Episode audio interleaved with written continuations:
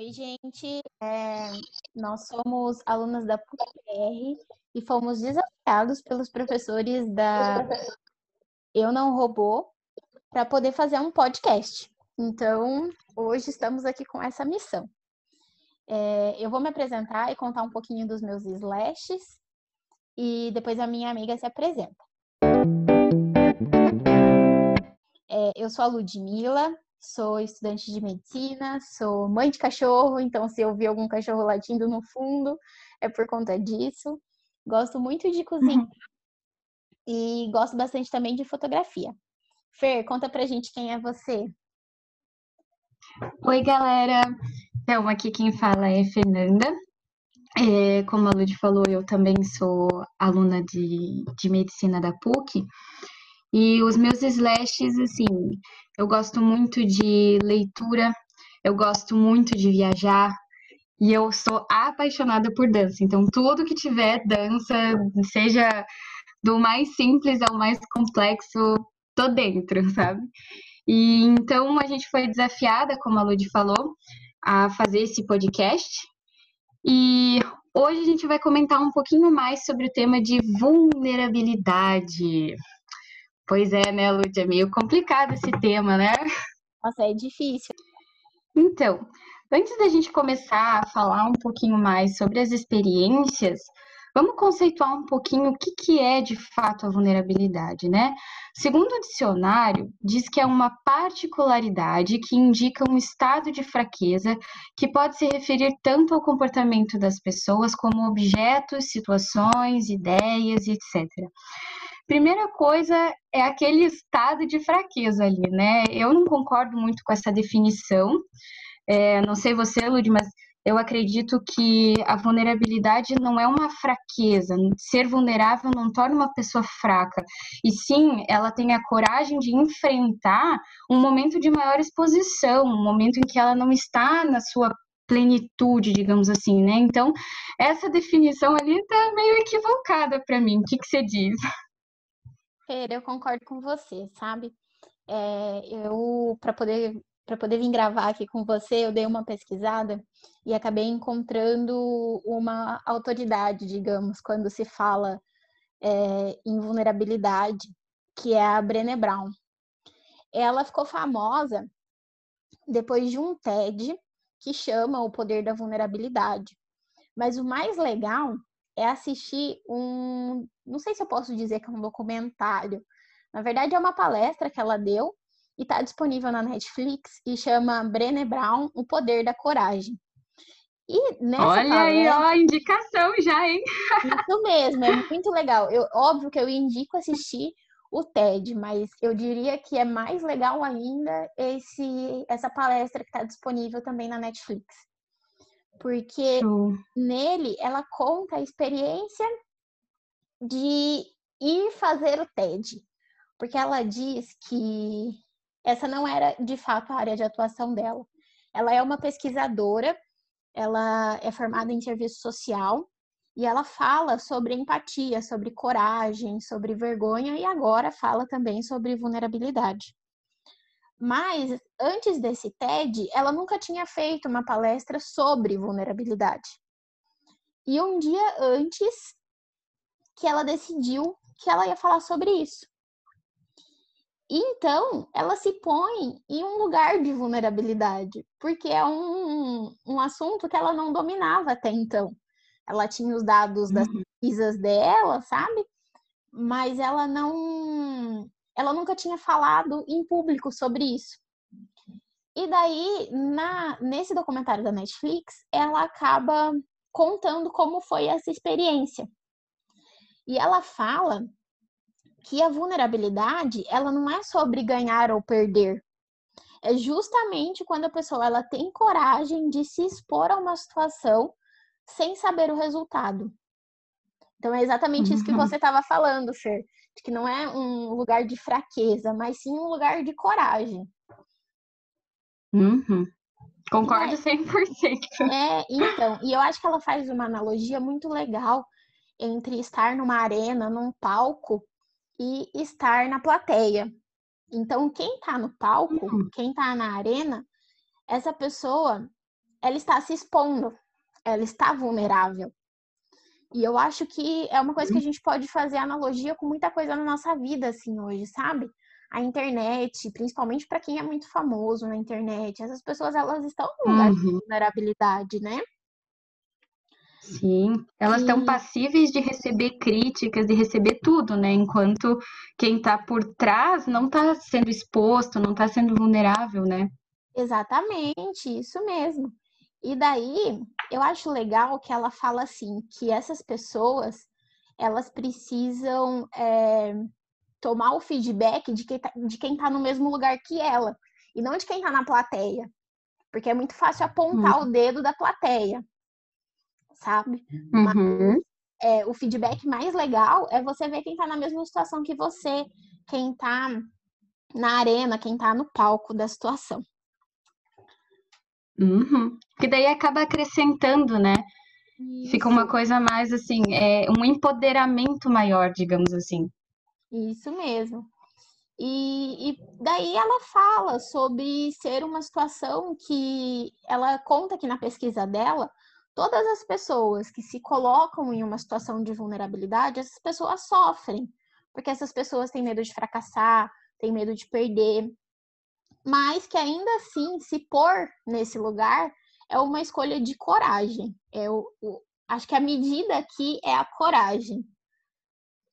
É. Tem que ter a coragem de se expor, né? Exatamente.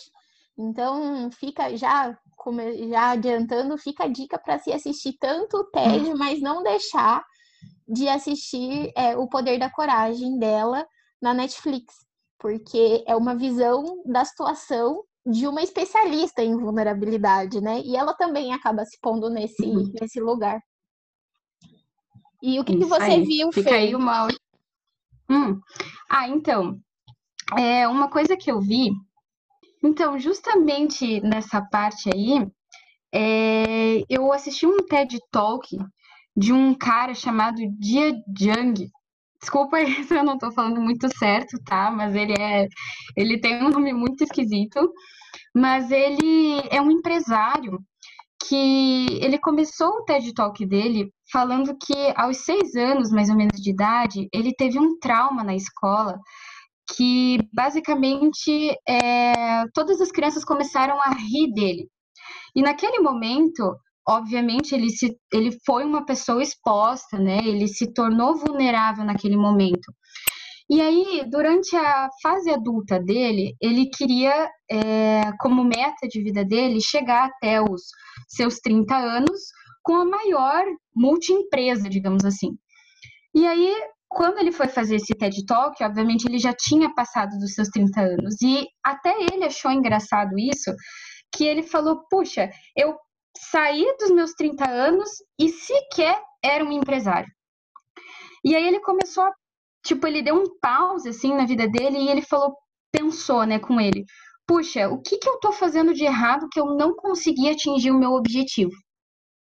E foi aí que ele percebeu que aquele trauma que ele teve na infância foi o que causou tudo isso, porque depois daquilo, todas as vezes ele tinha o medo de enfrentar esse estado de vulnerabilidade, que é justamente o que a Brené tinha comentado. Você tem que uhum. ter coragem de poder se expor, de, de, tá, de, de que mesmo que alguma coisa te exponha, de você não, não se rebaixar, sabe?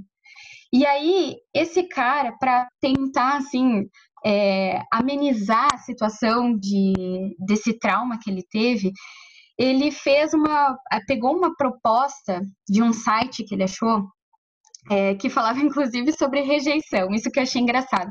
Ele trata o assunto com a maior naturalidade, com, com risos, sabe? Ele tenta arrancar risos da plateia. Uhum. Então, nunca é para ser uma coisa negativa, e sim uma coisa muito empoderadora.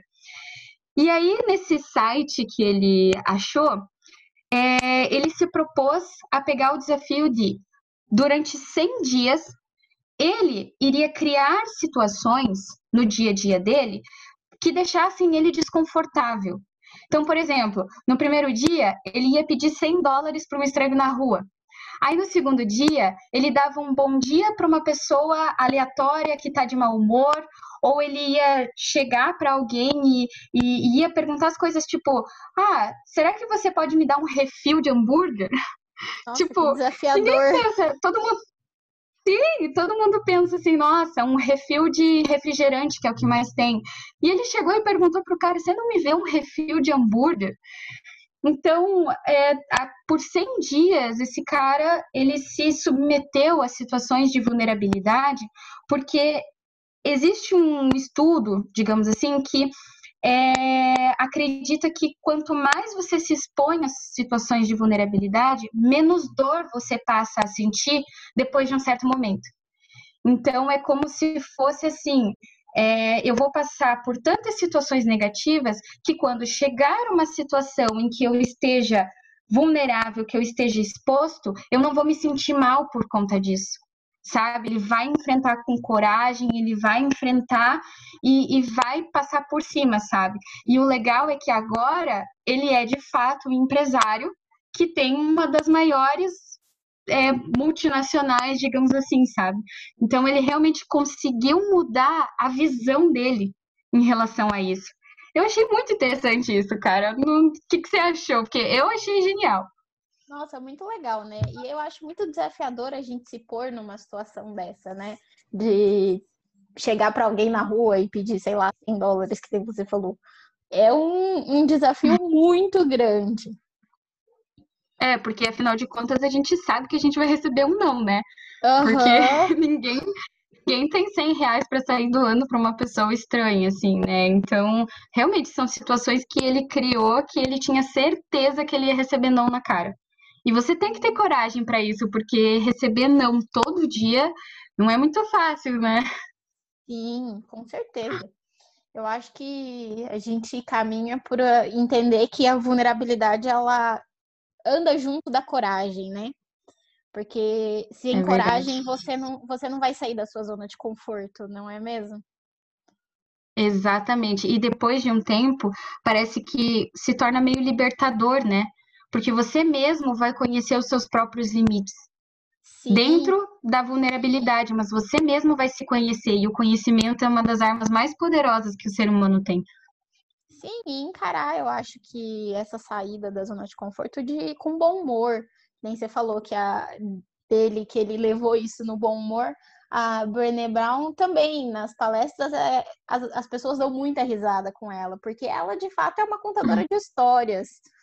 Ela conta muita uhum. história e envolve a plateia, mas usa disso para falar sobre a vulnerabilidade e todos os outros temas que ela aborda. É, e são temas que são, são necessários, né? Tipo, a gente precisa falar sobre isso, a gente não pode deixar criar um tabu, né? Mas, Sim, então, é, a gente parece que tem aqui umas indicações, né, que a Lud gostaria de fazer para quem quiser uh, assistir em casa, fora esses que a gente já citou, né? O da Benny Brown, que ela comentou, é, o próprio TED Talk do Jadim. Meu Deus, desculpa aí, gente. Mas o próprio documentário dele é muito interessante assistir. Então, Lud, faz aí tua indicação que vai fazer sucesso. então, eu assisti faz um tempo já um filme que chama Um Homem Entre Gigantes. Ele é com o Will Smith, é um filme de 2015, não é muito antigo. E é baseado em fatos reais de um médico que ele acaba lutando contra a indústria do futebol americano, porque esse médico ele fazia autópsias e ele acabou descobrindo uma doença incomum e uma doença nova entre os ex-jogadores de futebol americano.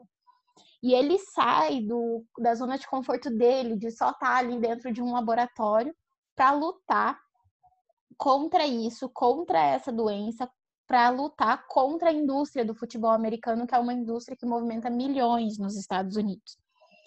Então, ele teve coragem e ele se pôs em um lugar de vulnerabilidade para conseguir fazer isso. O filme é muito legal, eu gostei muito. E então fica aí a dica para vocês assistirem Um Homem entre Gigantes. É isso aí, então.